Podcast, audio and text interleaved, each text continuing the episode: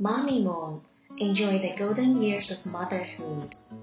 I call the TV, shouts Ricky. No, I'm watching my show, cries Ava. My show is starting, snarls Ricky. No, I get to choose, screams Ava. They're watching too much TV. Every day they argue over the TV, complains Mom. Let's talk to them. Kids, come here, calls Dad. I'm watching TV, shouts Ricky. I want to watch TV, cries Ava. Ricky, give me the control, demands Ava. No, snaps Ricky. Mom shouts, Everybody freeze! You are watching too much TV, else can we do? asks Ricky. Think about it. Use your imagination, says Mom sternly. This is boring, says Ava.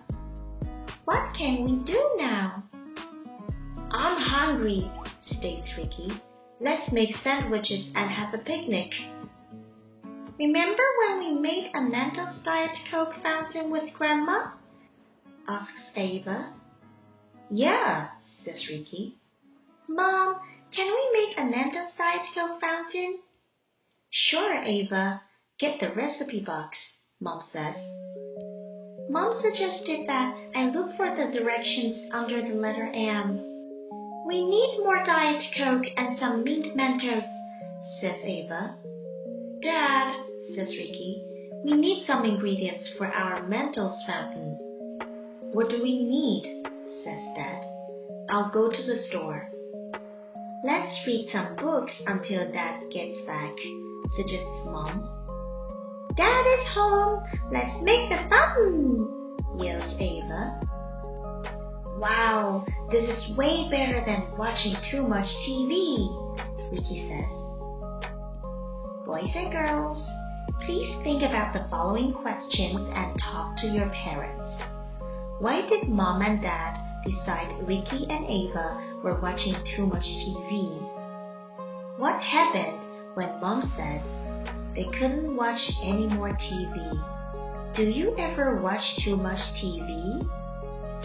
If so, what are some other things you could do besides watching TV? Quiz time! Number one. Why did mom and dad say that Ricky and Ava were watching too much TV? Is it because mom and dad wanted to watch TV too? No, because Ricky and Ava were fighting over the TV. Number two, what did Ricky and Ava say when mom and dad made them stop watching TV? This is fun. Or this is boring. The answer is this is boring. Number three, what science project gets the kids excited?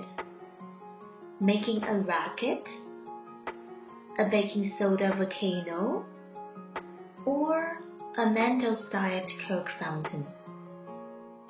That's right, making a Mentos Diet Coke fountain. Number four, how do the kids feel about not watching TV at the end of the story? They're not okay with it, or they're fine with it. That's right, they're fine with it and have plenty of other things to do. Were you right?